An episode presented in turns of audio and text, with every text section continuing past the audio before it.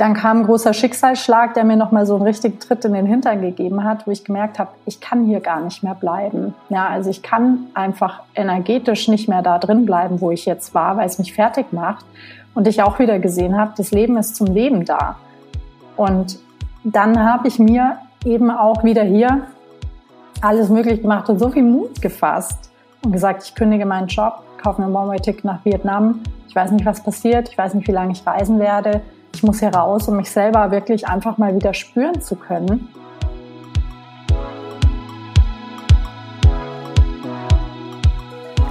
Hallo und herzlich willkommen zu Die Kunst, du selbst zu sein. Mein Name ist Michaela. Ich bin deine Gastgeberin für diesen Podcast und ich freue mich sehr, dass du heute eingeschaltet hast.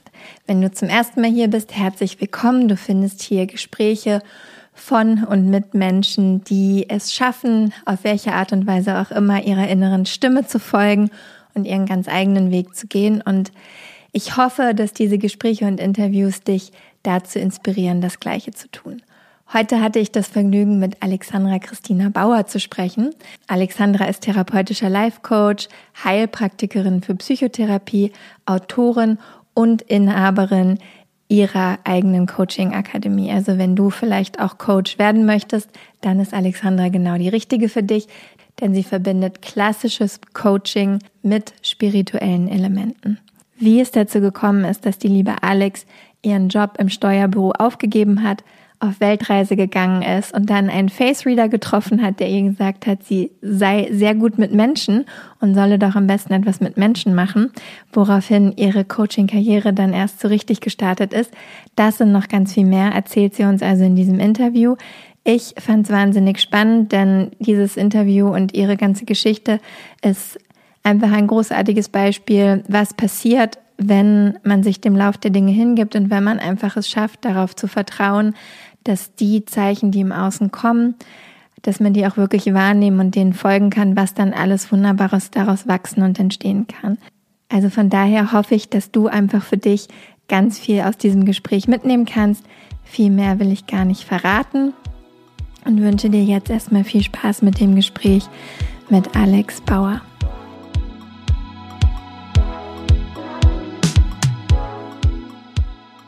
Ich freue mich sehr. Amy und ich sitzen hier vor unserem Computerscreen und haben auf der anderen Seite oder im Blickfeld, wie auch immer man es sagen kann, Alexander Christina Bauer heute zu Besuch. Und bevor ich das mache und Dinge vergesse, so wie ich es immer tue, und bevor wir loslegen, stell dich doch einmal kurz selber kurz vor und äh, auch nochmal danke, dass du übrigens hier bist heute Morgen und mit uns redest. sehr gerne. Danke, dass ich hier sein darf. Ich freue mich schon sehr auf unser Gespräch. Ja, ich bin Alexandra Christina Bauer. Ich ähm, tue mir immer ganz schwer, eine Sache herauszufiltern, was ich mache. Ich mache ganz viel verschiedene Sachen. Ähm, zum einen bin ich Coach und Heilpraktikerin für Psychotherapie jetzt seit einigen Jahren mit eigener Praxis in München, beziehungsweise auch einer großen Online-Praxis schon von Anfang an. Ähm, zum anderen bin ich Autorin und schreibe für den Schirner Verlag ganz viel über Intuition. Das ist da so mein Steckenpferd. Da gibt's ein Kartenset und mittlerweile die zweite Auflage des Buches schon. Und das macht mir auch ziemlich viel Spaß. War tatsächlich immer ein Kindheitstraum von mir, mal ein eigenes Buch zu veröffentlichen. habe ich mir gut manifestiert. Zum anderen ähm, habe ich mittlerweile eine Coaching-Akademie, in der ähm, ich Coaches to be sozusagen ausbilde, beziehungsweise auch ganz, ganz viel ähm, Zulauf bekomme von TherapeutInnen, von ähm, Coaches, die schon seit Jahren auch selber in der Praxis dabei sind, um einfach nochmal tiefer zu gehen und ähm, vor allem auch diesen Cut von moderner Wissenschaft, aber auch traditionellen spirituellen Lernen ähm, gerne erfahren möchte und da tiefer einsteigen möchten. Da ähm, würde ich sagen, das ist auch so der ja der Tiefgang meiner Arbeit. Ich verbinde gerne psychoanalytische ähm, ja, Fakten oder beziehungsweise Theorien mit zum Beispiel der Chakrenlehre. Ähm, und versuche da einfach wirklich alles abzugrasen, was es gibt, sowohl die Wissenschaft als auch das Nicht-Greifbare. und versuche Menschen auch dahingehend wieder mehr zu ihrem eigenen Kern zu führen, sie dabei zu begleiten, ähm, wieder authentischer zu ihrer eigenen Wahrheit zu finden und ja, im Endeffekt ihr eigenes zufriedenes Lebenskonzept ähm, zu finden, aber dann eben auch wirklich zu leben. Und äh, das würde ich so als Kern allen Wirkens von mir beschreiben, dass sich wie so ein roter Faden eben doch alles zieht, was ich so mache. Ja, genau. Direkt frage ich mich, ob dein Tag mehr als 24 Stunden hat. Ja. Oder, Manchmal Oder frage ich mich das selber. Wie du es schaffst, so viele Dinge auf einmal zu machen. Also wirklich Hut ab, kann ich dazu nur sagen. Äh, Finde ich wahnsinnig faszinierend und bewundernswert. Diese, also klar, alles kommt zusammen, ne? alles ist irgendwie eins, aber es sind ja trotzdem mhm. unterschiedliche Bereiche. Ähm, das finde ich schon spannend, wie du das schaffst, alles so und wie es ja auch aussieht, also klar, es ist sicherlich nicht immer so, aber wie es aussieht, alles so mühelos nebeneinander herlaufen zu lassen. Ja, das ist die Kunst, das nach außen hin so zu präsentieren.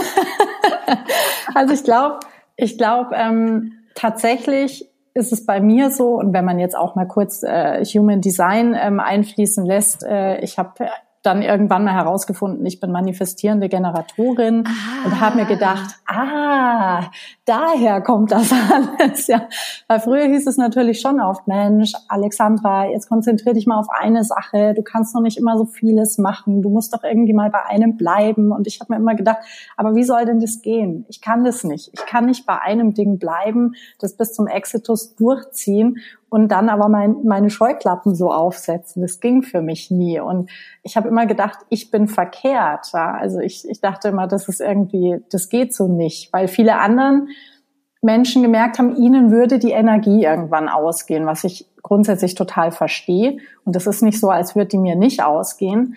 Aber ich habe vielleicht mehr und ich traue mich vielleicht mehr, die Dinge wirklich zu machen, die mein Feuer entfachen, so dass dadurch überhaupt erst noch mehr Energie sozusagen zustande kommt und da ist, von der ich dann ähm, wieder zehren kann. Ja, aber das muss ich sagen, war für mich dann auch sehr hilfreich zu verstehen, nee, alles ist gut, du bist so, wie du bist. Das ist auch ähm, ganz gut so, weil es braucht ja auch diese Menschen, es braucht auch die Ruhepole, und ähm, tatsächlich gibt's aber schon auch Tage, wo ich merke, oh, oh, oh, da kommt dann alles auf einmal und ich denke mir so, oh, holy shit, wie soll ich das ja alles heute noch machen? Ähm, aber ich bin auch ein Fan von Deadlines, weil ich dann hinten raus mir richtig schön den Druck machen kann, Dinge auch fertig zu machen. Und ich brauche das. Also ich bin kein Mensch, die jetzt irgendwie anfängt, wenn in fünf Monaten was fertig sein muss, jetzt alles perfekt zu machen, sondern ich fange dann im vierten Monat damit an, alles zu sortieren. Und ähm, so in den letzten zwei Wochen geht's dann los. Also da hat mein Verlag auch mal ganz viel Spaß mit mir. Viele Grüße an dieser Stelle. Ja, genau. Danke, Schirner Verlag, für eure Geduld mit mir. Jetzt hast du ja selber schon gesagt, dass es auch mal eine Zeit gab, wo du gedacht hast, okay, vielleicht ist es jetzt nicht so normal, dass ich so viele Sachen auf einmal mache und was ich auch ähm, spannend an dir und deiner Arbeit finde, du hast ja auch schon vor, also weit vor Corona, dir wirklich deine eigene Arbeitswelt sozusagen aufgebaut. Ne? Mhm. Also jetzt, ich habe durch das Gefühl, so durch diese letzten zwei Jahre ist es bei vielen Menschen einfach noch viel mehr in den Vordergrund getreten, diese Frage, mhm. wie möchte ich eigentlich arbeiten, von wo möchte ich eigentlich arbeiten, was erfüllt mich, also auch wenn nicht jeder 100% Erfüllung in seiner Arbeit findet oder auch, also du ja sicherlich auch mal, wie du eben schon beschrieben hast, Momente hast, wo man sich so denkt, so, hm, okay, ja, also darum geht's nicht, aber also auch diese Idee, ortsunabhängig zu arbeiten, zeitweilig zumindest. Was könntest du uns sagen, wie es für dich war. Also du hilfst Menschen da, ihre authentische Stimme, ihren authentischen Weg zu finden. Was hat dich dazu gebracht, diesen Weg zu gehen? Ich weiß es noch, als wäre es gestern gewesen. Ich saß irgendwann mal an meinem Schreibtisch und ich war total verzweifelt. Ich war irgendwie total down. Meine Arbeit war sehr erdrückend und sehr, also ich hatte sehr viele Deadlines. Ähm, allerdings war mein Beruf früher in der Steuerbranche super analytisch, wenig kreativ. Man musste sich knallhart an irgendwelche Richtlinien und Gesetze richten und man war immer von mehreren Personen gleichzeitig der ähm, Lieferant, sage ich mal, fürs Finanzamt, für den Mandanten, für meinen Chef. Ähm, und das war einfach nicht mein Naturell, ja. Also ich bin effizient und ich bin analytisch, aber ich bin viel mehr kreativ und empathisch und habe gemerkt, irgendwas stimmt hier einfach nicht und ich komme immer wieder an die gleichen Grenzen und das kann nicht an den anderen liegen und das kann nicht an meinem Job liegen. Das liegt an mir. Ich versuche mich irgendwo reinzuquetschen, wo ich einfach de facto nicht hingehöre. Und das war natürlich erstmal so ein Riesenschlag ins Gesicht für mich selber, weil ich dachte, ich mache jetzt voll Karriere. Jeder hat mich so in die Richtung zum, zur Steuerberaterin geschoben. Du musst es machen, du bist so gut in dem, was du tust. Und dann war für mich so, oh Gott, jetzt öffnet sich hier ein Riesenloch. Was mache ich denn dann? Ja, was mache ich denn dann, wenn jetzt das, was eigentlich im Außen gut funktioniert hat, mir zu Karriere verhelfen hätte können, wenn das jetzt wegbricht? Und gleichzeitig saß ich vorm Screen damals, ich glaube, es war irgendwie 2014 oder so, ja, 2013, 2014 irgendwann, und habe mir Conny Bisalskis Blog durchgesuchtet. Oh Shout out an Conny! Yes! Also hier nochmal wirklich. Conny hat bei mir so viele Steine ins Rollen gebracht, einfach durch ihren Blog, durch ihr Vorleben von dem damals eben von der ersten großen digitalen Nomadin, da habe ich überhaupt erst mal geschnallt, was ist das eigentlich? Ja, wie, wie, wie man kann reisen und arbeiten und selbstständig sein und wow, ja, also da waren für mich auf einmal so neue Universen haben sich da geöffnet und ich dachte mir, okay, krass. Und ich habe wirklich an diesem Tag habe ich ihr eine E-Mail geschrieben und ihr gesagt, hey Conny, ich finde so geil, was du machst, ich will das auch, ich habe überhaupt keinen Peil, wie ich da hinkomme. Und ihre Antwort war ganz nüchtern, sie hat mir zurückgemeldet und der Blog war ja damals riesengroß. Ja, die mhm. hat ja Zuschriften bekommen täglich. Und sie hat nur geschrieben, ich fühle, dass es bei dir auf dem Weg ist. Und damals dachte ich mir, was für eine Standardantwort.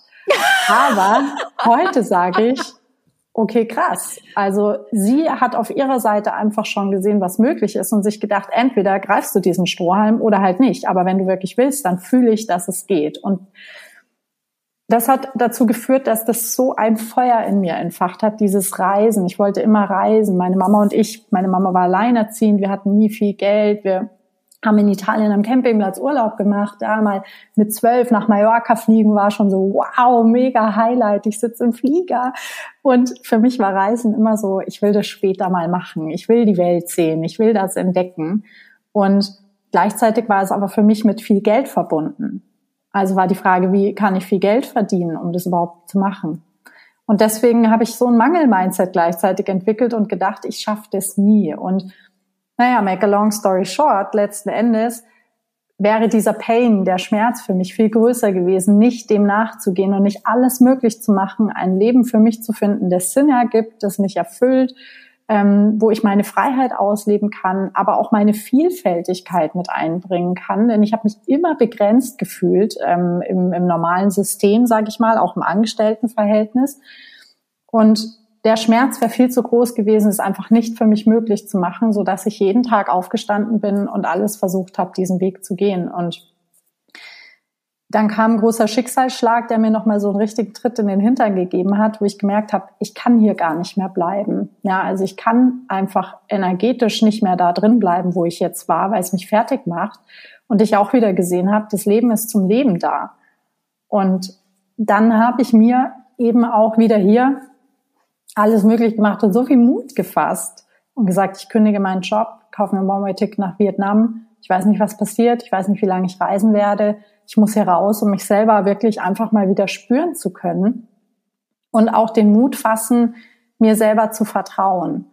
Und dann kam eigentlich alles weitere fast automatisch zu mir. Also ich musste gar nicht mehr viel tun. Heute den Beruf habe ich, weil mir jemand tatsächlich, ich hatte auf dem Oktoberfest wahrscheinlich eins der wenigen sehr, sehr tiefgründigen Gespräche und da war ich eben nach meiner langen Reise und es war der Face Reader ähm, Steven Stand-up, glaube ich, heißt das. Ein Südafrikaner, ist in China riesengroß, Face Reader. Und der war mit seinen Buddies da und wir haben uns ewig lang unterhalten und dann hat er irgendwann gesagt, Alex, du musst was mit Menschen machen und du musst auf jeden Fall ähm, in Richtung Therapie und Coaching gehen und andere begleiten. Und ich dachte mir, ja, okay, aber ich will nicht Psychologie studieren und so. Ja, das ist mir alles wieder zu systemisch hier, also systemlastig, sagen wir es mal so.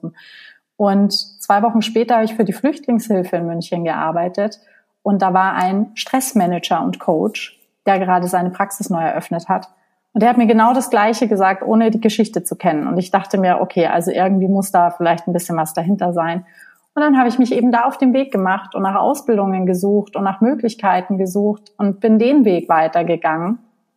Und seit dieser Zeit habe ich nie wieder hinterfragt, was ich mache. Und es kam einfach alles automatisch zu mir. Auch die Akademie irgendwann so dieser Beweggrund. Ich möchte anderen Menschen beibringen, verantwortungsbewusst auf diesem Markt mit anderen Menschen zu arbeiten, zu verstehen, was sie im Coaching machen, weil es leider so viele schwarze Schafe auf dem Markt gibt.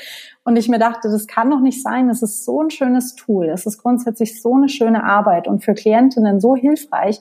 Aber man muss halt einfach verstehen, was man da tut und auch verstehen, dass es verantwortungsbewusstes Handeln ist. Und ähm, auch das kam dann wirklich fast automatisch alles zu mir. Und da habe ich gemerkt, okay, krass. Weil wenn, wenn du dir selbst nahe kommst, dann kommt der Rest tatsächlich zu dir. Bevor wir gleich auch zum, zum Coaching kommen, ähm, finde ich nämlich auch einen ganz wichtigen Punkt. Einmal kurz noch zwei Schritte zurück.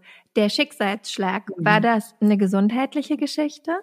Mhm. Nicht bei mir. Ähm, es war die Krankheit meiner Oma, die letzten Endes zu ihrem Tod geführt hat. Und meine Oma war für mich, also ist immer noch ein Wahnsinnsvorbild, was Lebensfreude angeht. Meine Oma war mit der lustigste Mensch, die, die als letztes Partys verlassen hat, auch mit 75 noch. Ähm, die ist damals in den 60er Jahren als Au pair nach ihrer Ausbildung als technische Zeichnerin in Hamburg aufs Boot gestiegen, nach New York gefahren mit ihrer Truhe, ganz alleine und ähm, hat da gearbeitet als Nanny, als äh, am Broadway an der Kasse bei Coca-Cola. Die haben damals ja ganz frisch aufgemacht, ja, ähm, und und ist da durchs Land gereist. Alleine eben als Frau zu diesen Zeiten. Also das war schon wirklich sehr außergewöhnlich. Und jetzt kann man sich wahrscheinlich vorstellen, wie das weitere Leben meiner Oma so ausgesehen hat. Und die war auch immer diejenige, die gesagt hat, Alexandra, wenn du am Sonntagabend nicht gerne auf die Arbeit am Montag blickst, dann musst du kündigen und was ändern. Und ähm, das war ja auch für eine Oma aus dieser Zeit ja total konträr zu allem anderen, was man so kennt. Überhaupt nicht konservativ, sehr liberal, sehr offen, sehr tolerant weil meine Oma wirklich das gelebt hat, Folge deiner Freude. Wahrscheinlich war Conny dann auch von deiner Oma inspiriert und hat deswegen den Blog gemacht. Ich glaube auch. Ich glaube auch. Meine Oma hatte ihre Finger da im Spiel. Deine Oma ähm, war auf jeden Fall die erste äh, Travel-Nomadin irgendwie. Also so wie es klingt. Absolut. Okay, Absolut. aber dann natürlich total nachvollziehbar auch, wenn das so nah in deinem Umfeld ist, ne, wie, wie sehr einen das dann äh, ja prägt und beeinflusst. Ne? Okay, verstehe. Ja, also dieser, dieser Tod meiner Oma, ich habe sie in den Tod auch begleitet. Also ich war bei ihr, als sie dann im Krankenhaus eingeschlafen ist, konnte ihre Hand halten und dieser Moment war für mich so speziell und so würdevoll und so bewegend. Also ich bin so dankbar, dass ich das miterleben durfte, weil ich glaube, das ist eines der krassesten Geschenke, die wir haben dürfen, dass wir einen geliebten Menschen begleiten dürfen in die andere Welt. Und sie hat meinen Opa gesehen, als sie ging und hat mir das gesagt. Und das war natürlich auch noch so, okay, ich weiß, ihr seid beide jetzt sicher, ihr habt euch und ich hab euch auch, weil ihr immer da seid. Und ähm, dann war es leider danach auch sehr unschön alles. Also ähm, es ging dann mit dem Erbe und keine Ahnung was. Es war alles wirklich ein Megadrama in der Familie. Furchtbare Konflikte sind da aufgekommen. Und irgendwann habe ich gesagt, ich kann nicht mehr, ich setze die letzte Unterschrift und ich steige in den Flieger. Ich muss hier jetzt weg und meine Gedanken sortieren. Und ähm, meine Oma habe ich ganz, ganz oft im Hinterkopf, ähm, weil, weil ich wirklich von ihr gelernt habe, nutz dein Leben, das Leben ist zum Leben und zum Erfahren da. Du darfst auch mal Dinge machen, die nicht gut laufen, weil who cares? Wer bewertet das überhaupt? Und ähm, probier dich aus und probier immer wieder dem nachzugehen, was dir einfach Spaß macht. Und dann hast du quasi das gemacht, was jetzt jeder traditionell eingestellte Mensch als total unvernünftig betiteln würde. Du hast einfach deinen Job gekündigt, ohne irgendwas zu haben und bist nach Vietnam geflogen. Wie hat sich das angefühlt? Das war ein krasser Befreiungsschlag. Das war, glaube ich, das erste Mal, wo ich wirklich die Revoluzerin in mir einfach wertungslos freilaufen habe lassen.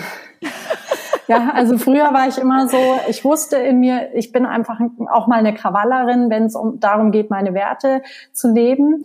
Aber in dem Moment wusste ich, ich mache das jetzt. Und mich haben so viele Leute Kopfschütteln angeguckt und haben gefragt, ob ich noch ganz bei Trost bin, so einen sicheren Job hier aufzugeben, mein sicheres Gehalt. Und ich habe immer gesagt, wenn ich morgen auf die Straße gehe mit dem Fingerschnipsel, dann finde ich sowieso in der Steuerbranche einen neuen Job. Ob ich den will, ist was anderes. Aber ich mache mir gerade gar keine Gedanken darüber.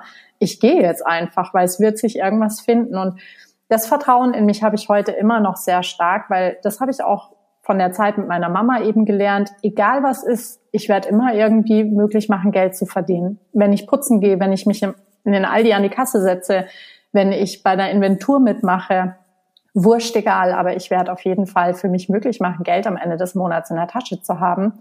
Und ich glaube, das ist das größte Vertrauen, was mich aus so einem sicheren System rausgeholt hat, weil ich verstanden habe, das System hilft mir gar nicht, solange ich da nicht mitspiele. Ich mache es möglich, dass ich vom System unterstützt werde. Genauso kann ich es aber auch andersrum machen, indem ich dann wieder da eintrete. Mhm. Und wie viel Zeit ist dann vergangen zwischen dem Flug nach Vietnam und dem Treffen mit dem Face Reader? das war tatsächlich gar nicht so viel Zeit, die da vergangen ist. Also ich bin im April in den Flieger gestiegen, 2015 oder so. Ja, wahrscheinlich dann. Und eben dann zum Oktoberfest im September ähm, desselben Jahres paar Monate. Also schon vier, fünf Monate, wenn genau. ich mich jetzt nicht verzähle. Und ich kam da auch wirklich gerade, bin ich aus dem Flieger ausgestiegen und ähm, sozusagen an den, in den nächsten Tagen eben mit Freundinnen ähm, dahin mittags und äh, kam eben von meiner Reise zurück, die mir sehr, sehr gut getan hat. Also da habe ich auch natürlich wahnsinnig viel ähm, gelernt, andere Kulturen gesehen. Ich war in Vietnam, Sri Lanka, Bali, Hawaii, ähm, Festland Amerika und habe da wirklich so einmal so eine Rundtour gemacht. Und auch da habe ich mich so leiten lassen können von einer höheren Führung. Ja, alles kam so zufällig. Hey, ich bin auf Bali, ich lebe hier, willst du nicht auch vorbeikommen? Ja gut, dann habe ich die besucht. Dann hat jemand auf Bali erzählt, er zieht um von ähm, LA nach Maine und macht einen kompletten Cross-Country-Roadtrip. Ich gesagt, geil, wollte ich immer machen. Ja, dann kommst du halt mit auf einer Strecke. Gut, dann habe ich gesagt, Hawaii liegt in der Mitte, wollte ich immer mal hin, fliege ich da auch noch hin. also ich war schon wahrscheinlich sehr in meinem eigenen Flow und habe mir endlich mal erlaubt, auch meiner Freude zu folgen. Und ähm, dann kam dieses Gespräch am Oktoberfest zustande und dann eben die Flüchtlingshilfe noch dazu, ja. Okay, und bevor wir zu dem Gespräch kommen, also beziehungsweise dann ja auch vor allem dem, was danach kam, eine Frage noch für alle, die, die sich jetzt wundern. Okay, du hast also deinen Job gekündigt, hast nicht gearbeitet, warst fünf Monate unterwegs, bist durch die ganze Welt gereist, hast gerade auch gesagt, du weißt, Geld kannst du immer irgendwo quasi machen. Hast du währenddessen gearbeitet oder hattest du was Erspartes, was du für diese Reise benutzt hast dann? Mhm. Also ich habe ähm, immer schon von klein auf, nachdem ich immer gemerkt habe, Geld kann sehr knapp sein, hatte ich für mich, sobald ich Geld verdient habe, da war ich 15, ähm, auch neben dem Abi, ich habe immer viel gearbeitet, hatte ich immer mehr Geld, als ich ausgeben konnte weil ich einfach so viel gearbeitet habe und wahrscheinlich immer die Angst hatte, dass es irgendwann zu wenig sein könnte. Also horte ich. Also ich habe ich hab, ähm, ich hab Ersparnisse gehabt auf jeden Fall. Ich habe aber auch so, ich bin so gereist, dass ich wusste, es reicht auch relativ lange. Also ich habe wirklich so ein Travel Budget. Ich hatte so eine Travel Wallet. Da habe ich in meinem Handy jeden Cent eingegeben, wirklich, den ich ausgegeben habe am Tag ähm, weil da kam ein analytisches Selbst wieder durch. Und hatte tatsächlich Budgetgrenzen von 10 Euro am Tag. Und da war alles dabei. Schlafen, Bus, ähm, Essen, ja. Und damals war Instagram noch nicht so ein Ding. Und da waren auch Travel-Influencer noch nicht so ein Ding. Die Travel-Influencer waren Conny Bisalski und hier ähm, Sebastian Canaris von äh, Off the Path, ja. Also und die waren halt für Leute da, die sehr wie so ein Aussteiger eher sind. Ja, also da, da waren Sachen, da konntest du wirklich übernachten, auch auf Bali für vier Euro die Nacht oder so in einem coolen Homestay. Und ähm, dann habe ich gesagt, hey Leute, ich hatte meine Kamera dabei, ich mache euch coole Bilder für eure Website, ich baue euch sogar ein WordPress Setup für euer Homestay und so weiter. Habt ihr da Lust drauf? Ja, super, dann kann ich drei Nächte bei euch übernachten mit Frühstück. Ja, machen wir so. Ja, und so ging das dann irgendwie weiter. Und dann habe ich hier mal Bilder für jemanden gemacht und dann habe ich hier irgendwie mal eine Website, also eine Website, über WordPress so einen One-Pager aufgebaut für ein Homestay ähm, oder habe mal irgendwie ein bisschen denen geholfen, so, so Flyer zu gestalten oder irgendwas, weil klar, Leute in Asien damals auch noch sehr unerfahren waren, was Computer anging und so. Das war ja meine Welt. Ich habe da ja jeden Tag damit gearbeitet. Und ähm, hatte aber, wie gesagt, auch wirklich so ein knappes Budget, dass es super lange auch im Nachgang noch ausgereicht hätte. Und ich bin ja auch nur kurz zurückgekommen im Oktober. Das war so eine kleine Deutschland-Pause. Ähm, oder Pause vom Reisen. Und dann bin ich im November eh schon wieder weitergereist, ja. Und dann hast du deine Ausbildung, weil dann kam ja also Oktober der Face Reader, die Flüchtlingshilfe, wo dir gesagt wurde, okay, also das ist der Weg, anderen Menschen zu helfen, die zu unterstützen. Und dann hattest du ja gesagt, du hast dir eine ähm, Ausbildung rausgesucht. War die dann quasi auch schon online? Ging das nee. da schon los oder? Gar nicht. Und da bin ich auch wirklich froh drum, weil ich schon sagen muss, auch so eine Psychotherapieausbildung, ähm, die hat mich sehr stark im Live auch geprägt, vor Ort, in Präsenz. Und ähm, es war so, ich bin dann wieder nach Zentralamerika geflogen und war da ein paar Monate unterwegs, Belize, Guatemala, Kuba und so weiter. Und auch da habe ich mich natürlich wieder viel mit Menschen unterhalten. Und das war erstmal so in meinem Hinterkopf, aber ich habe mich da gar nicht weiter auf die Suche begeben. Und ich wollte weiter von Guatemala nach Nicaragua und dann ist mir in Guatemala eine Zahnfüllung rausgebrochen und ich musste auch noch wegen irgendwas anderem wieder kurz nach Deutschland fliegen.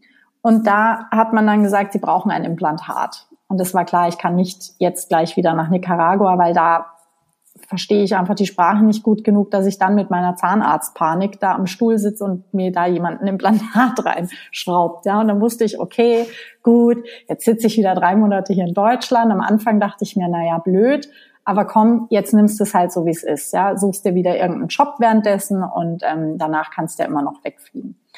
Naja, natürlich kam in den drei Monaten oder in den paar Tagen, als es schon feststand, ich bleibe, irgendwann wieder so dieser Heilpraktiker hoch. Und ich habe mich auf, eine, auf die Suche begeben und habe mir gedacht, wenn ich jetzt eh schon hier bin, kann ich vielleicht auch ein bisschen länger bleiben und eine Ausbildung machen.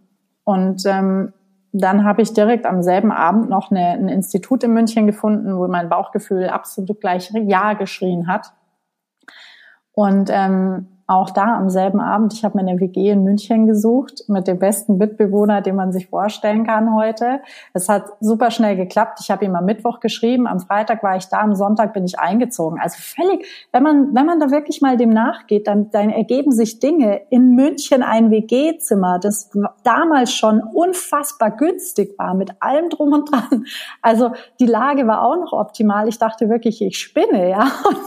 Und, und dann ähm, bin ich eine Woche später weil die Ausbildung dann losging und die noch gesagt haben, okay, du kannst noch mitmachen jetzt, ja, schnupper mal rein, ging es direkt los mit der Ausbildung und alles war wieder komplett, ähm, es war ein komplettes Setup. Äh, in Bayern sagt man Agmade Wiesen, eine gemähte Wiese. Und äh, los ging's, ja. Also super. Das, so, so ging der ähm, Weg dann weiter. Es ist wirklich krass. Du hast es ja auch vorhin schon gesagt, ne, dieses, du hast dich leiten lassen und vor allem, als du angefangen hast, dich wieder zu spüren, hast du dich auch selber viel mehr gehört. Ja, also und dann sind ja auch diese ganzen Dinge passiert. Ne? Der, du hast gehört, dass der der Face Reader gesagt hat, Heilpraktiker was mit also ja genau was mit Leuten machen, dass die bei der Flüchtlingshilfe gesagt haben, was mit Leuten machen. So der Heilpraktiker kam auf. Was kannst du vielleicht den HörerInnen da draußen mitgeben, denen das schwerfällt, sich selber zu hören? Also gibt es da auch so aus deiner Arbeit einen Tipp, wo du sagen kannst, das kann dir vielleicht helfen, so ist es vielleicht einfacher, dahin zu hören, weil das ist ja im Endeffekt, es ist ja keine Magie so wirklich. Also klar, es fühlt sich dann so an in dem Moment, ne, weil alles so ineinander fällt, aber im Endeffekt ist es ja eigentlich genau das nicht, weil es ist ja alles sehr real. Was, was könntest du uns da vielleicht noch mitgeben? Ich glaube, zum einen ist es immer wieder wichtig zu verstehen, da ist nichts in uns falsch, dass wir was nicht können oder dass wir was können, sondern wir haben einfach bestimmte Konditionierungen gelernt, die uns unsere Natürlichkeit verlernt haben, so ein Stück weit. Weil der Weg, den ich jetzt beschrieben habe, sozusagen, den ich jetzt gehe, das ist unsere natürliche Essenz, im Flow zu sein und alles andere uns, uns mit Gedankenspiralen zu grübeln etc. Das sind Sachen, die wir gelernt haben, weil wir immer gelernt haben im System, oh, oh, oh, ja, wir müssen, wir brauchen Sicherheit. Es ist ganz toll, wenn man jeden Monat das gleiche Gehalt aufs Konto überwiesen bekommt, jeden Tag zu der Zeit dahin spaziert. Es bietet natürlich schon auch sehr viel künstlich erschaffene Sicherheit und wir sind da ja alle reingewachsen. Ja. Und da das jetzt wieder zu verlernen, macht natürlich viel Angst, weil die Gesellschaft bei uns in unserem Kulturkreis ja grundsätzlich auch so tickt. Ja, eher konservativ, eher sicherheitsbedürftig, ähm, bloß irgendwie keine Kontrolle abgeben. Ja, so jede, jedes Stück von Freiheit fühlt sich erstmal gefährlich an. also das ist natürlich schon auch ähm, sehr äh, extrem, sage ich mal. Und wenn wir uns dessen bewusst sind, dann haben wir vielleicht auch das Verständnis für uns selber wieder, okay. Ja, also ich, ich tue mir einfach schwer, weil ich das gelernt habe und das hat sehr gut funktioniert, dass ich das gelernt habe. Und jetzt wieder mich umzugewöhnen, ist erstmal eine Umstellung. Das, deshalb fühlt sich's so eklig an. Nicht, weil es falsch ist, sich selber nah zu sein, sondern weil es eine Umstellung ist von dem, was wir gelernt haben. Und ich gebe immer mal wieder so die, dieses Bild mit, weil ich, ich kenne das ja, ich habe ja die Energie eines Rebells, einer Revoluzerin in mir. Ich gebe immer mit, stell dir vor, du würdest dein Leben jetzt animiert sehen und da wäre so die, andere sagen die Superheldin, ja, ich sage mal, da wäre die Revoluzerin. Dein Leben andersrum als Revoluzerin. Was würde die jetzt tun? Welche Fragen würde sie sich selber stellen? Welche Antworten hätte sie dann darauf parat? Was würde sie jetzt einem Menschen sagen, der sich eben hinstellt und sagt, oh Gott, aber das kannst du nicht machen, weil das ist viel zu ungewiss, viel zu unsicher. Was ist, wenn das und das passiert? Was würde die Revoluzerin dann sagen? Und wenn jemand sagt, ja, keine Ahnung, weil ich war ja nie in dieser Energie, ich weiß gar nicht, was ein Revoluzer macht, dann frage ich, kennst du jemanden? Gibt es ein Role Model, ein Podcast, den du hörst, wo du sagst, boah, die hat aber Dampf unterm Hintern. Gibt's irgendwie eine, eine Schauspielerin, die du cool findest? Ja, gibt's eine Aktivistin, die dir irgendwie immer Mut macht, der du gerne zuhörst? Was wären ihre Worte?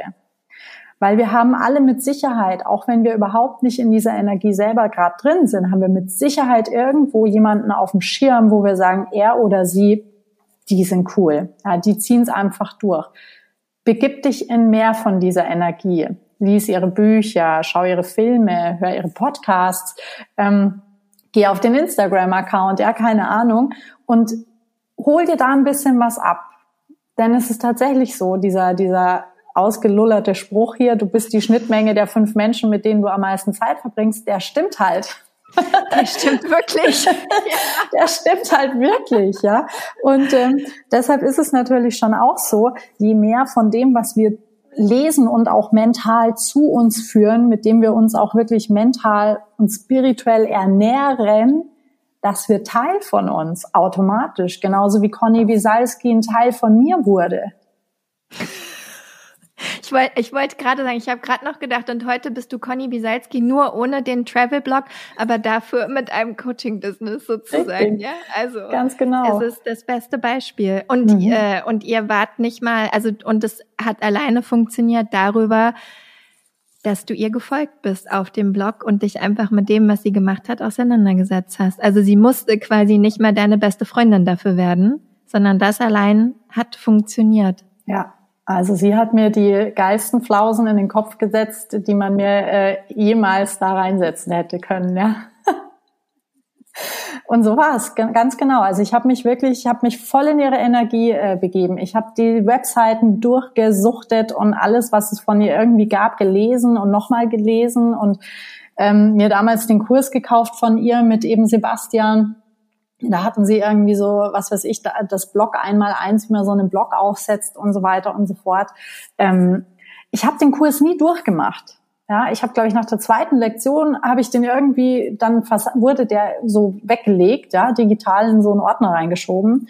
Und dennoch war er jeden Cent wert, weil er hat ich habe da gar nicht viel für so eine Blogerstellung mitgenommen, aber einfach weiter dranbleiben, sehen, es ist möglich. Du suchst dir selber dein Ding, was du machen möchtest.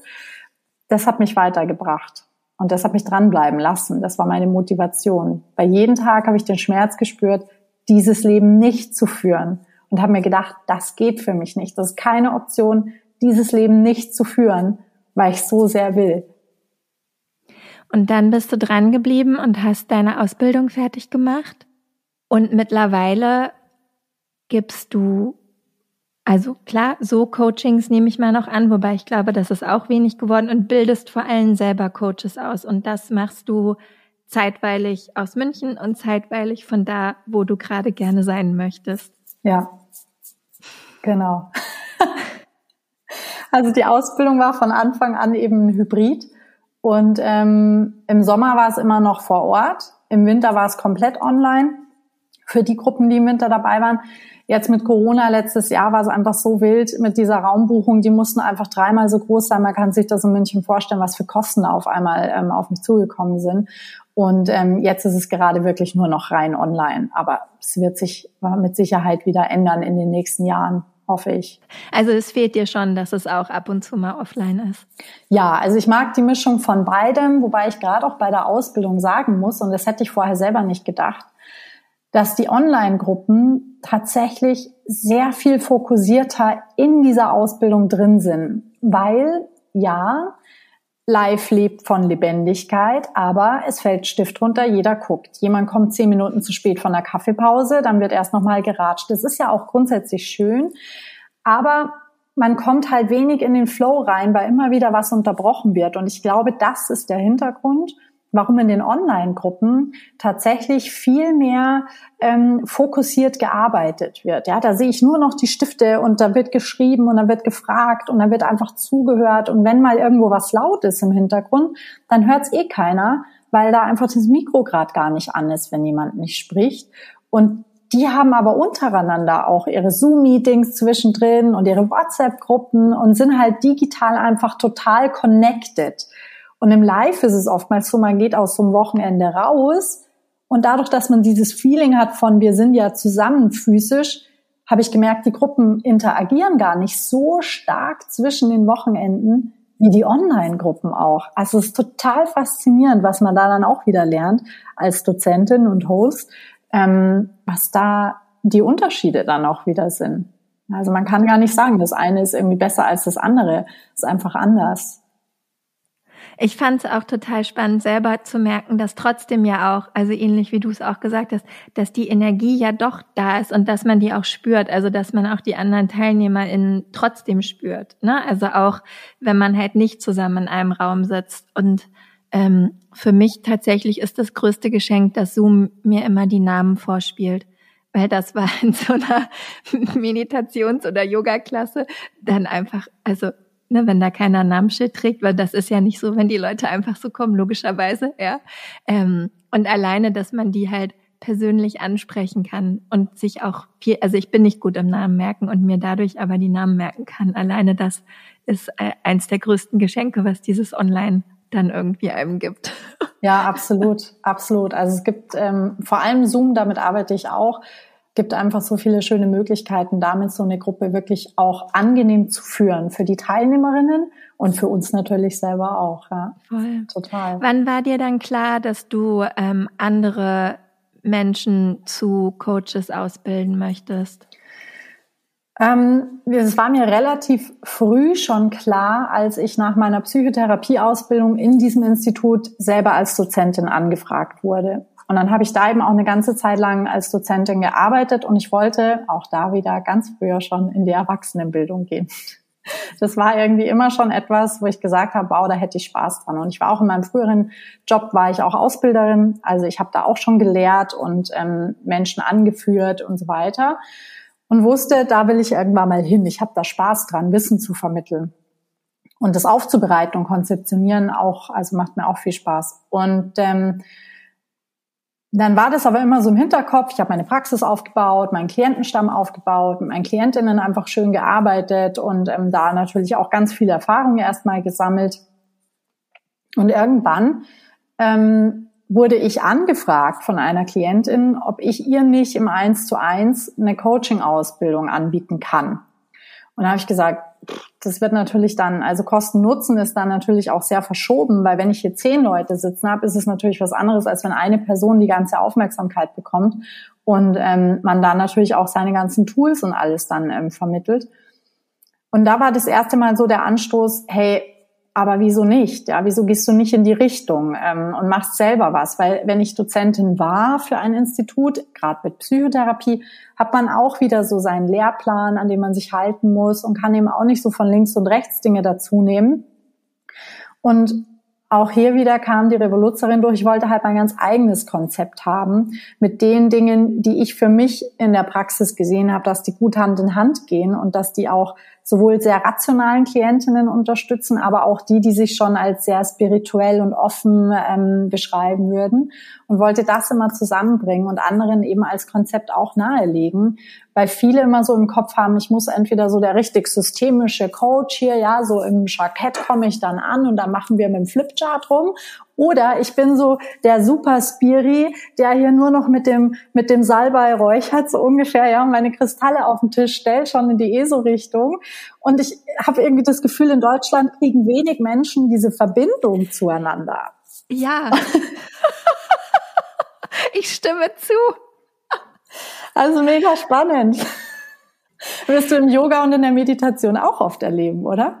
Ja, voll. Also ich meine, ähm, ich glaube aber auch, das liegt hauptsächlich eben auch eigentlich ehrlich gesagt an der Konditionierung, weil ich halt oft das Gefühl habe, ähm, dass Menschen immer wieder überrascht sind, wenn man diese Dinge vermittelt in einer undogmatischen Art und Weise, ja, und dann mit mal sagen, also weil a, ich glaube auch da, ne, der Unterschied zwischen Esoterik und Spiritualität nicht verstanden. Für viele Menschen ist das eins, wo es ja schon mal losgeht, weil das nichts miteinander zu tun hat, ja.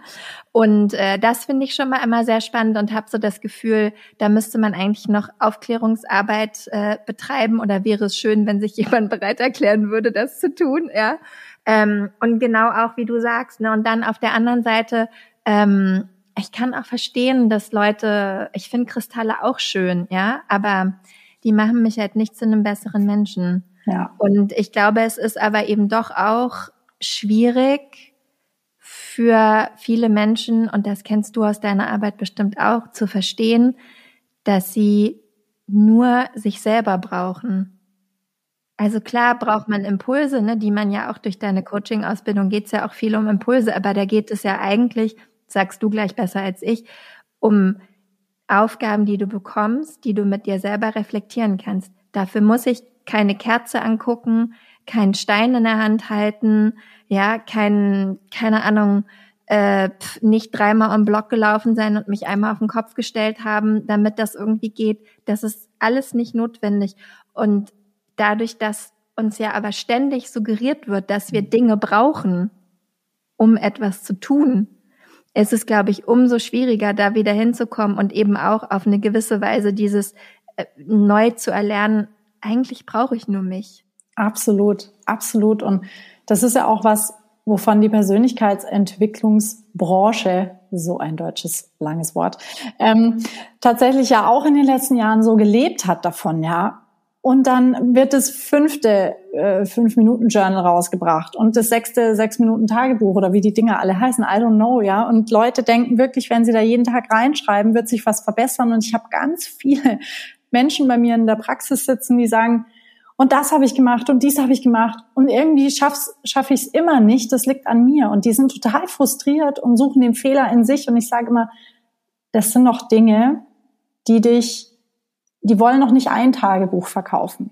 Die wollen jedes Jahr ein Tagebuch an dich verkaufen. Dazu musst du dranbleiben, dazu musst du das Gefühl haben, das hilft dir jetzt extrem, wenn du wieder im Außen etwas hast, was du tun kannst, weil du so konditioniert wurdest. Das heißt, auch in der Persönlichkeitsentwicklung spielen sehr viele Firmen und Produkte mit deiner Konditionierung und vermitteln dir eigentlich, hey, du machst hier was Gutes, aber im Endeffekt, it's a trap. Ja, weil sie wirklich nur mit deiner Konditionierung auch wieder spielen. Und das sehe ich auch bei so vielen Coaches, die vielleicht auch nicht ausgebildet wurden oder irgendwie ähm, ja vielleicht auch sehr dubiose Ausbildungen gemacht haben, wovon es leider auch sehr viele gibt. Ja, also es ist ja auf beiden Seiten ähm, schwierig und und da habe ich für mich gesagt, das, das möchte ich so einfach nicht mehr. Weder möchte ich so arbeiten, noch möchte ich, dass weitere Coaches sich selber da auch ein Bein damit stellen, indem sie einfach dieses Wissen nicht mitbringen. Und ähm, da wirklich wieder hinzugehen, wie du eben schon sagtest, zu sich selber wiederzufinden und zu verstehen, ich kann mit mir selber ins Reine kommen. Ich kann mich selber kennenlernen und es reicht einfach aus. Das ist auch schön, ja. Und klar, Gottes Willen, ich würde lügen, wenn ich sagen würde, unsere materialistische Welt gefällt mir nicht auch ganz gut, ja. Das ist schön, dass wir uns dessen bedienen können. Das ist aber nicht unser Fundament. Und das merke ich jedes Mal in der Ausbildung, erstes Wochenende, super viel Unruhe, weil ja auch die Coaches to be oder auch die, die schon Coaches sind, die zu mir kommen, die bringen ja auch eine Konditionierung mit. Und dann ist da ganz viel, wie kann ich es jetzt alles schon perfekt machen? Und dann sage ich, hey, wir sind ja am ersten Tag der Ausbildung. Ihr habt hier sechs, sieben Monate vor euch. Entspannt euch. So sage ich es nicht, aber ja, so ist es. Seid mal ruhig. Vertraut auf euch, auf mich, auf das Konzept der Ausbildung. Ihr werdet angeleitet werden, ihr werdet das lernen, aber ich sehe so, das erste Wochenende ist wirklich so Kopf gegen Herz. So richtig so, mein Kopf will es jetzt aber verstehen. Wieso versteht er das jetzt noch nicht? Ich brauche doch 50 Tools, mit denen ich jetzt arbeite. Ich sage auch mal, die Tools, das ist der, der Schliff deines Diamanten. Aber du kannst auch ohne Tools ins Coaching gehen und mit deinen Klientinnen arbeiten, weil das Tool, das du brauchst, ist deine Empathie, ist dein natürlich auch Fachwissen, das du auf psychologischer Ebene mitbringst aber ist auch deine Art zu kommunizieren, ist deine Art der Gesprächsführung, deine Art des aktiven Zuhörens. Also wir tun ganz viel, ohne dass wir überhaupt irgendwelche Zettel verteilen und sagen, hier ist ein Tool, füll das mal aus. Da machen wir schon ganz viel mehr, was den Anstoß gibt, der dann im Tool zum letzten Groschen vielleicht führt. Ja, aber da merke ich auch, das erste Wochenende ist einfach Dekonditionierung, dass Menschen und auch hier die Coaches lernen, intuitiv vorzugehen, denn nur dann nehmen wir alles wahr, was die Klientinnen uns auch nonverbal vor allem mitbringen und können darauf eingehen. Da komme ich gar nicht hin, wenn ich so verkopft bin und denke, oh Gott, oh Gott, ich muss jetzt hier fünf Tools abliefern, weil die Klientin hat gezahlt, die muss jetzt sehen, dass ich hier richtig Gas gebe und arbeite. Und wenn ich das nicht mache, oje, oje. Ja, das ist der Kopf, die Konditionierung. Und das wird in der Ausbildung natürlich auch sehr stark fokussiert. Und spätestens am zweiten, dritten Wochenende kriege ich immer das Feedback, jetzt verstehe ich, was du gemeint hast. Jetzt habe ich richtig intuitiv gecoacht und es war einfach ein Flow. Und beide Seiten haben sich wohlgefühlt. Und das ist für mich immer super schön, weil das macht ja auch mit den Teilnehmerinnen auf ganz persönlicher, privater Art und Weise was. Und ähm, da dann dazu beizutragen, dass hier auch die Konditionierung ein bisschen weichen darf, ja, dass auch wieder so diese Spiritualität, das, was sie ist, zu dem Geistlichen was auch immer das für jeden Einzelnen bedeuten mag, aber wirklich auch zu diesem, zu diesem Flow-State führt, zu dem, was ich eben nicht sehen kann, sondern auch zu dem energetischen, das ich wahrnehmen kann, mich da wieder mehr reinbegebe, da wieder mehr drauf vertraue. Ähm, da liegt die Leichtigkeit, nach der wir alle so suchen und uns so danach sehnen. Es gibt einen Satz, den du in deiner Arbeit geprägt hast, Grow with your flow. Ist es das eigentlich, was du gerade beschrieben hast, oder ist es Gibt es noch andere Wörter, Sätze, wie du das beschreiben würdest in der, innerhalb deiner Arbeit und was dieser Satz eigentlich für deine Arbeit bedeutet? Ich weiß gar nicht mehr so genau, wann dieser Satz, wann ich diesen Satz das erste Mal gesagt habe oder wann mir der so kam. Ich meine, klar, jeder kennt Go with your Flow. Das war mir irgendwie zu wenig und ich habe, glaube ich, damals einen Namen für einen Online-Kurs gesucht ähm, und dachte mir, okay, Grow with your Flow ja, with your flow zu zeigen, wir können uns nicht vergleichen mit dem Wachstum anderer Menschen. Für uns selber ist Glück auch was anderes als für andere Menschen. Deswegen müssen den Fokus komplett in uns legen und wirklich gucken, wo wollen wir hinwachsen überhaupt? Wie wollen wir dahin wachsen? Und hey, ich darf Geduld für mich selber aufbringen, denn ich habe einfach mein eigenes Tempo. Ich habe ein eigenes Tempo. Mein Körper bewegt sich in dieser Geschwindigkeit und ein anderer Körper bewegt sich einfach in einer anderen Geschwindigkeit. Und dieses Grow with your Flow beinhaltet eben all das. Und ähm, heute ist es meine eigene Marke, heute ist es die, der Name der Akademie auch und ähm, steht auch ja, für all das, was ich eigentlich weitergeben möchte. Besinnt euch auf euch selber und guckt, was euer eigener Flow State ist, eure eigene Zufriedenheit. Was bedeutet das für euch selber? Ähm, denn wir alle sind da meiner Meinung nach, um genau das zu ergründen, weil genau das macht unsere Suppe aus. Ja, weil jeder bringt sein Gewürz damit rein und wenn einer versucht, das auch Salz zu sein, ist es zu viel Salz in der Suppe. Aber du bist vielleicht Thymian und das würde fehlen und wir brauchen deinen Thymian. Wir brauchen das alle hier. Weil wir sind ja nicht zufällig einfach hier hochgepurzelt auf die Erde, sondern es hat ja irgendwo doch alles auch einen Zusammenhang und einen Sinn. Und ich glaube, das sehen wir eben immer dann, wenn wir mal so einen Flow-State wieder erfahren. Ja, dann macht auf einmal alles Sinn. Ja, es macht es theoretisch immer, in jedem Moment. Und wir können immer wieder danach suchen, indem wir uns weiter nah sein wollen. Ich habe noch eine Frage. Also das waren fast schon wunderschöne Abschlussworte, muss ich sagen. Ähm, ich habe trotzdem noch eine Frage. Was ist für dich dein größter Wunsch für deine Arbeit in der Zukunft? Was wünschst du dir für dich, wie es weitergeht? Ich wünsche mir weiterhin so tolle Klientinnen anzuziehen. Also wirklich, ich arbeite unfassbar gern mit allen Menschen, die zu mir kommen. Ich wünsche mir, dass weiterhin ganz viele Menschen mutig auf der Suche nach sich selbst sind oder sich auf die Suche begeben, denn da gehört Mut dazu. Ja, Hand aufs Herz, da gehört ganz viel Mut dazu. Und jeder, der sich anfängt zu reflektieren, sich Fragen zu stellen, ist unfassbar mutig. Ich wünsche mir davon mehr auf dieser Welt. Ähm, denn da tanzt dann tatsächlich wieder die heilige männliche mit der heiligen weiblichen Energie. Ähm, ich wünsche mir, dass wir auch alle mehr wieder diese Balance der Energien finden,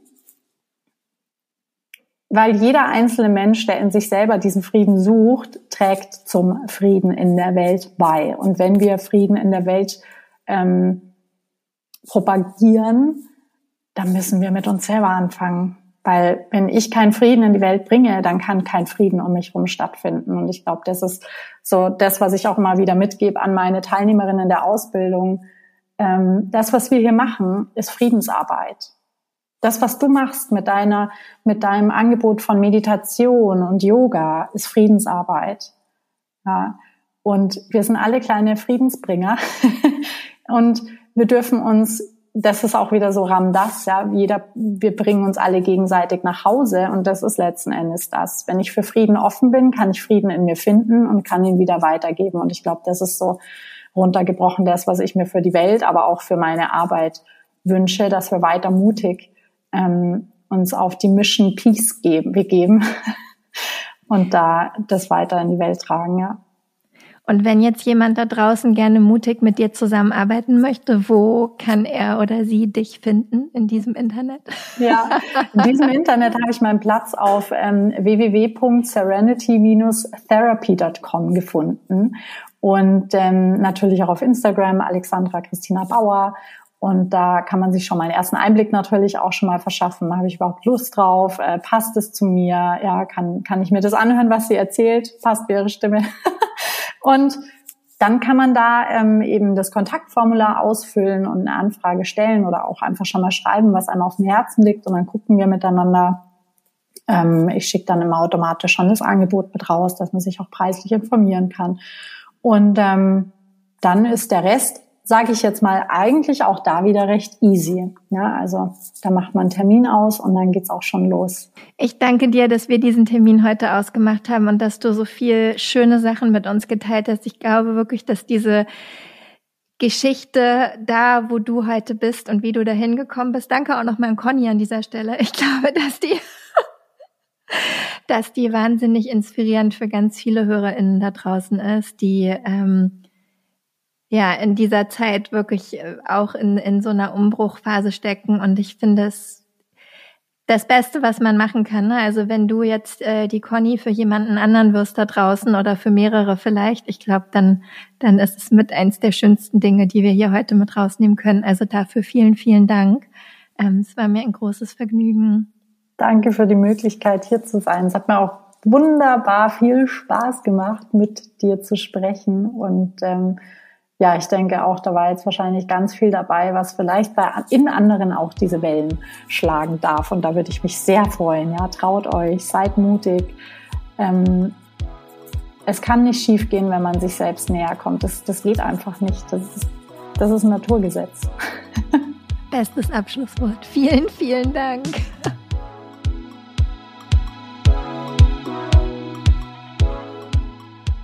Tausend Dank, lieber Alex, für dieses wunderbare Gespräch. Ich bin gespannt, welche Conny Besalski du für wen werden wirst.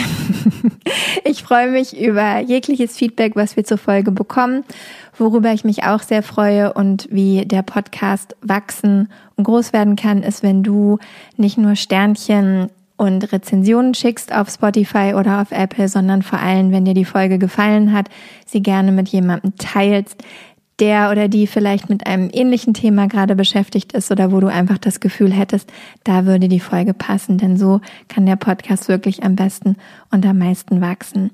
Alle Infos zu Alex, die du wissen musst, findest du in den Show Notes und dann noch eine mini kleine Sache, bevor ich mich verabschiede in eigener Regie. Denn im September startet mein erstes eigenes Meditation Teacher Training wenn du also gerne Meditationslehrerin werden möchtest, weil du schon immer das Gefühl hattest, dass du anderen Leuten gerne die Kunst der Meditation weiterbringen möchtest oder näher bringen möchtest, dann schau gerne auf meiner Website vorbei. Dort findest du alle Infos, die du wissen musst. Ab September geht's los. Sechs Monate, 200 Stunden treffen wir uns online und fokussieren uns ganz auf dich und deine Entwicklung als Meditationslehrerin. Natürlich wirst du alles lernen, was du wissen musst über die Basics der Meditation, Herkunft, Tradition, Philosophie, verschiedene Traditionen und Arten, wissenschaftliche Hintergründe, physische, emotionale, mentale Effekte, ja, es geht um deine eigene Praxis, den Blick nach innen zu richten. Wie meditierst du richtig? Was sind die Unterschiede der bekanntesten Arten? Wie gehst du um mit Gedankengefühlen, mit Stress? Wie kannst du Hindernisse vermeiden oder auflösen? Es wird um Didaktik und Methodik gehen, also deinen Weg als Meditationslehrerin zu finden, wie du Unterricht strukturierst, welche Hilfsmöglichkeiten du geben kannst, wie du Fragen richtig beantwortest, wie Klassen strukturiert sein sollen, wie du richtig anleitest. Du bekommst Skripte, die dir helfen, Meditationen dann auch wirklich in deinem Unterricht später anzuleiten. Wir werden ganz, ganz viel praktisch üben. Es wird um deine Stimme gehen, deinen eigenen Stil und deinen eigenen Charakter herauszufinden und zu fördern.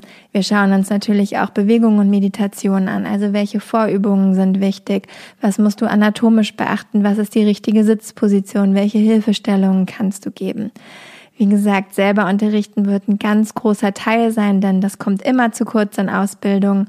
Und da werden wir auch in One-on-One-Sessions, also einfach nur du und ich, uns intensiv damit auseinandersetzen. Du wirst alle Meditationen anleiten, du wirst Feedback bekommen, so dass du dich danach hinterher auch wirklich sicher fühlst, in sowohl in Einzel- als auch in Gruppensessions Meditation zu unterrichten. Und wir gucken uns an, was deine Stärken sind, wie du die einsetzen kannst, wo du später unterrichten kannst, wie du deine Community aufbauen kannst und, und, und. Also wenn dich das interessiert, dann freue ich mich, dich dabei zu haben. Alle Infos, wie gesagt, auf meiner Website. Und jetzt für heute genug gequatscht. Genieß die nächsten zwei Wochen und dann hören wir uns am Montag in zwei Wochen wieder. Bis dahin.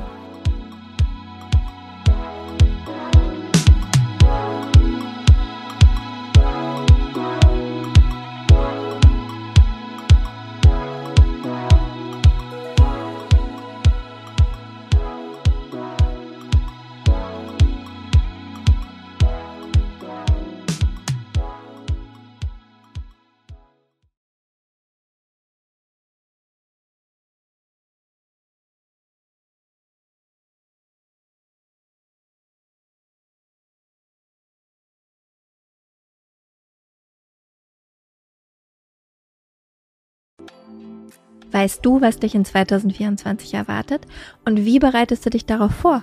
Oder lässt du einfach alles auf dich zukommen? Ich denke immer, die Mischung macht's. Es tut gut, ein bisschen einen Überblick zu haben, welche Themen uns erwarten und dann eben flexibel zu bleiben, wie wir mit diesen Themen umgehen möchten.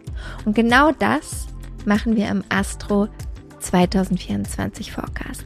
Am 28.12.2023 gebe ich gemeinsam mit meiner liebsten Freundin und Astrologin Nicole Marie einen Workshop, der dir eben einen energetischen Ausblick auf 2024 gibt.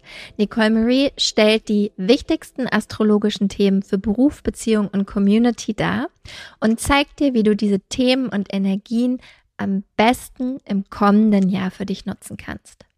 Gemeinsam machen wir dann Kundalini Yoga und Meditation, um diese Themen zu integrieren und du bekommst von mir dein ganz persönliches 40 Tage Satna, also deine Meditationspraxis, mit der du ins neue Jahr starten kannst. Der Workshop findet live auf Zoom statt, wie gesagt, am 28.12.2023 von 19 bis 21 Uhr. Und ja, keine Sorge, es gibt eine Aufzeichnung. Also falls du nicht live dabei sein kannst, gar kein Problem, dann kannst du die Aufzeichnung im Anschluss schauen. Die einzige Sache, die es zu beachten gilt, Nicole Marie spricht nur Englisch und daher findet auch der Workshop auf Englisch statt. Alle Infos und die Anmeldung findest du unter michaelaaue.com slash 2024 michaelaaue.com slash 2024. Wir freuen uns auf dich.